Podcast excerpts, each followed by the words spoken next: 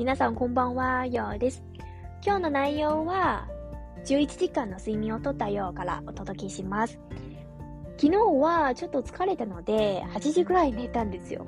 私にとっては結構珍しくて、でも長生きしたいです。最近ネガティブなニュース、特に突然死のニュースが流れるとすごく怖くて、最近結構早寝早起きするようにしていますよ。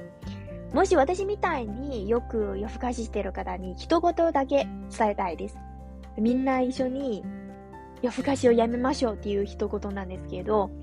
もし健康に行きたいなら、まず睡眠をちゃんととった方がいいと思います。特に女性の方にとってはなおさらなんですけど、私は最近睡眠イコール美容っていう感じで生きているんですよ。じゃあ、本題に入りましょう。今日は特別に家族のこと、あるいは一人子ではない私から、兄弟のこと、子供のことをどう考えているかっていうトピックにしてみたいですね。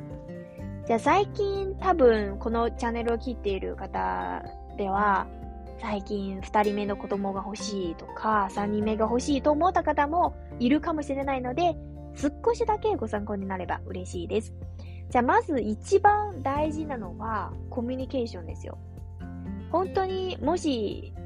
2人目が欲しいと思ったら、まず自分の子供に相談してみてくださいね。ここで皆さんに注意してほしいのは、子供を舐めてはいけないです。多分、一部の親から見ると、私の子供は2歳とか3歳、5歳で、何もわからないので、伝えなくてもいいよとか、相談しなくてもいいよっていう、と思った方は多分多いかもしれないですけど、私の場合はそうですよ。弟が生まれる前に、その相談は全くなかったんですよ。その、あ、兄弟が欲しいかどうか、そういう相談は全くなかったので、だんだんなんか自分気づいたのは、あ、お母さんの中がだんだん大きくなって、そのお腹の中にベイビーがいるよっていうことは初めて知ったんですよ。だから、ここでちょっと親に注意してほしいのは、まずまず自分の子供に相談してみてください。そういう、あ、私の子供は2歳だったら伝えなくてもいいよっていう考え方をやめてほしいですよ。じゃあ、実はね、今振り返ると、私はそういう反抗っていうか、そういう嫉妬は全くなかったですよ。じゃあ、多分小学5年生の私にとってはね、そういう兄弟がいるよりは、やっぱり遊ぶことはめっちゃ大事ですので、でもね、私は小学5年生の時、弟が生まれて、生まれてから多分意地悪い、めちゃ意地悪い親戚がいて、その時親戚から、これから弟がいるから、ちゃんと弟の面倒を見るよとか、じゃあ、これから弟がいるから、多分、君への愛が分けたかもしれないっていう一言は、その言葉を聞いてから初めて嫉妬があるんですよ。やっぱり、嫉妬よりは心配ですよね。やっぱり一人子だった時は、あじゃあ私、親からもらった愛は100%ですけど、弟が生まれてから、なんか多分愛は50%になったかもしれないっていう心配がめちゃあるので、特に私は性格はもともと内向的な性格なので、自分の心配とか自分の不安はずっと溜め込んでて、親にもあんまり言わない子供なので、その時は本当にコミュニケーションめちゃ大事ですね。特に妊娠する前にそのコミュニケーションはめちゃ大事ですよ。じゃあ、実は私は中学生、高校生の時は結構嫌ですよ。なんか、クラスメートとか友達に自分は一人子ではないことをなんか、そういうことを伝えることはちょっと怖いですよ。だから私の周りの友達はみんな、ほとんどみんな一人子なので、私だけ弟がいることはすごく特別扱いされていることはすごく嫌ですよ。だから、なんか、たまにね、お母さんは弟を連れて、迎えに行ったんですよ。その時はすごく嫌で、本当に怒った記憶があったんですけど、でも今考えると、それはバカじゃないですか。その、えー、13、14歳の私はすごくバカじゃないですか。なんか、やっぱり、周りの友達は兄弟がいないので、私だけ弟がいることは本当に、なんていうか、特別っていう感覚がいいじゃないですか。なんか、でも、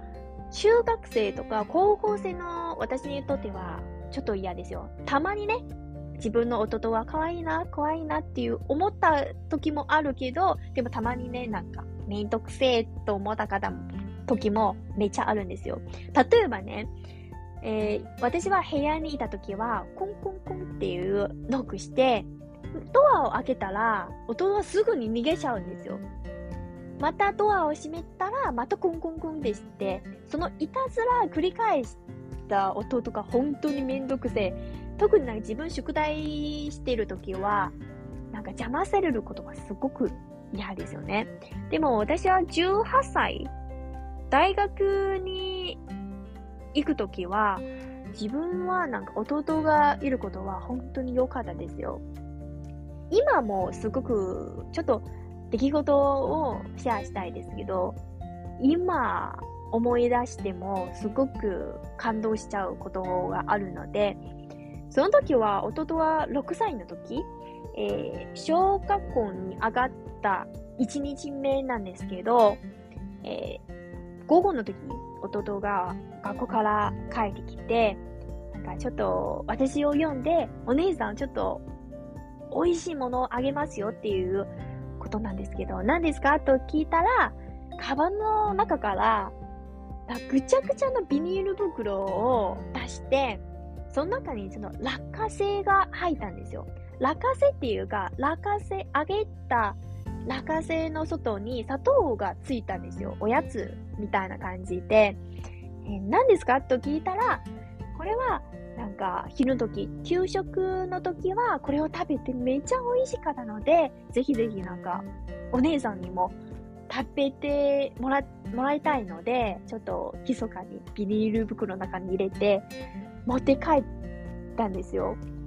やっぱりなんか、皆さんは6歳ですよ。6歳の子供は自分なんか好きなことをシェアして、素敵じゃないですか。本当になんか今思い出してもすごく涙が出ちゃうぐらいで、この出来事は本当になんか弟が結婚するとき、その結婚式で、なんか新婦の家族とか新婦にシェアしたいですよ、そのストーリーは。めっちゃいい子ですよね。今も、おなんか弟は結構優しい子ですよね。思いやりのある子子供なので、今もね、なんかすごくな兄弟がいることはすごく良かったなと思ったのは、二人はよく、なんか悩み相談っていうか、悩みとか最近の出来事をシェアしたりしてるので、やっぱり弟がいる存在は鏡みたいな存在で、うん、例えばね、私はちょっと根性がないので、集中力も低いので、そのことは本当に弟から丸大事なんですよ。やっぱり弟が勉強してるとき、すぐに気が散るときは、私もなんか気づいたんですよ。あ、私も勉強するときとか仕事してるときは、すごく集中力が低いなと、ちょっと気づいたんですよね。やっぱり家族は鏡みたいな存在で、自分を反省したりする、なんかそのきっかけになることは本当に幸いですけど、これは、やっぱり私は一人子じゃないので、その一人子っていう寂しさとかわからないんですよ。私はなんか周りの友達はほとんど一人子なので、なんか彼女たちから、あ、一人子は寂しいですよねとか、あともう一つのは、私の世代では一人子が多くて、やっぱりお父さんとかお父お父さんお母さんが年を取ったら、その介護がめっちゃ難しいですよね。やっぱり一人の子供は、二人のお年寄りを、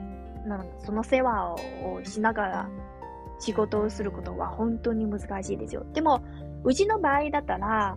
なんか私は、例えば私はお父さんの介護をして、えー、弟はお母さんの介護をして、その分担することは、その、ちょっと、なんていうか、ストレス少ないかもしれないですよね。あともう一つ、子供のことを話したいですよ。なんか、皆さん子供が欲しい？実はね、私は子供があんまり好きじゃないですよ。嫌いほどじゃないですけど、でも本当に子供イコール責任っていう感じで、今はめっちゃなんか、そういう子供が欲しくないですよ。私の周りの友達も結構子供が欲しくない友達がめっちゃ多いですよ。結婚しても子供が欲しくない友達もいるし、あと、全然結婚したくないこと、なんかそういう友達もいるので、やっぱり今の若者たちは本当に自由ですよね。自分の人生を楽したい。自分のなんか旅行したい。一人で旅行したいとか、あんまり子供が欲しくない人がめちゃ増えたんですよね。あと、例えばね、子供がいると、その責任重大ですよ。やっぱり、これから私のに、これからの20年は、一人の子供の人生を背負いながら、生きていく、なんか自信がなかったんですよ。正直言うと私はそういう自信がなかったので、だから今は一人で暮らしていることも精一杯なので、もう一人のちっちゃい子供の世話を見ながら仕事をすることが考えられないです。本当になんかストレスはパンパンですよ。皆さんどう思いますか？やっぱりこのチャンネルを聞いてる方は多分子供一人とか二人がいる方もいるかもしれないですけど、そういう考え方とか、親としての考えとか、ちょっと知りたいですよ。よかったら、コメントとか DM してくださいね。じゃあ、本題に、えー、戻りますね。なんか私は、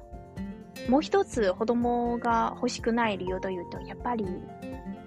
痛いですよ。子供を産むことも痛いので、なんか、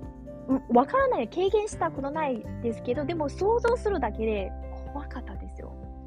特に私は、なんか、針の恐怖症があるので、なんか、その手術を想像するだけで、すっごく、なん、なんていうか、怖いです。特になんか私は今、えー、ドキュメンタリー、最近ちなみに、最近はドキュメンタリーめっちゃ見たんですよ。医療系のドキュメンタリーだったら、本のドキュメンタリー、警察系のドキュメンタリー、めっちゃ見たんですよ。今日見ているドキュメンタリーは産婦人科に関するコーナーなんですけど、やっぱりお母さん偉いですよね。でも、もともとお母さんは偉い存在を分かったんですけど、でも、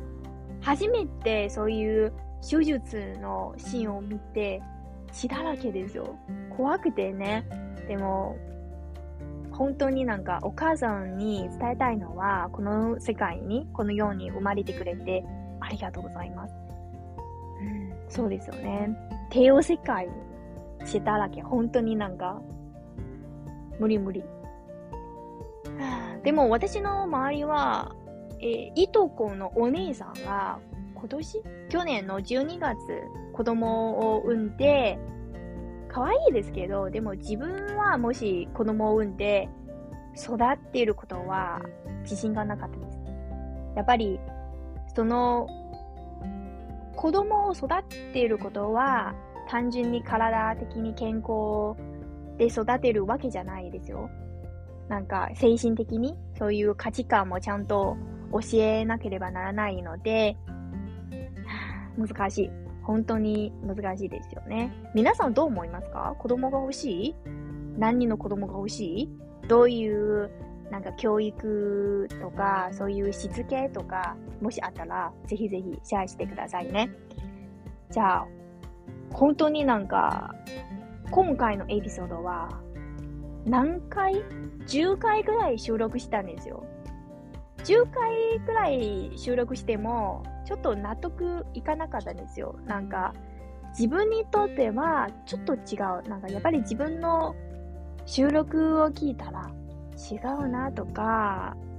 じゃあ削除した時は本当に難しいです。でも、まあまあ、自由に喋ればいいじゃないですか。雑談みたいな感じなんですけど、でも本当に最近はちょっと停滞期に入って、なんか日本語をうまく喋れなかったんですよ。なんかペラペラ喋れなかったんですよ。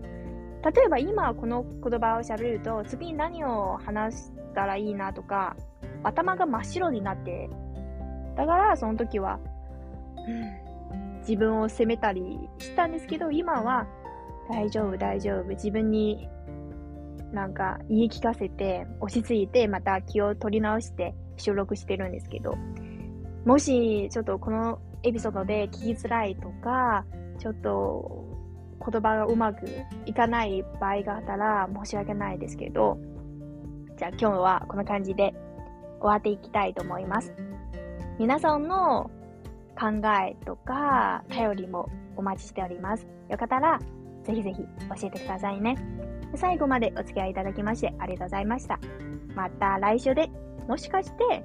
明日、週末の時ももう一つのエピソードを収録するかもしれないですね。お楽しみにしてください。えー、もし皆さんは聞きたい内容があったら、ぜひぜひ DM で教えてくださいね。最後まで。じゃあ、バイバイ。また噛んだんですけど。バイバイ。おやすみなさい。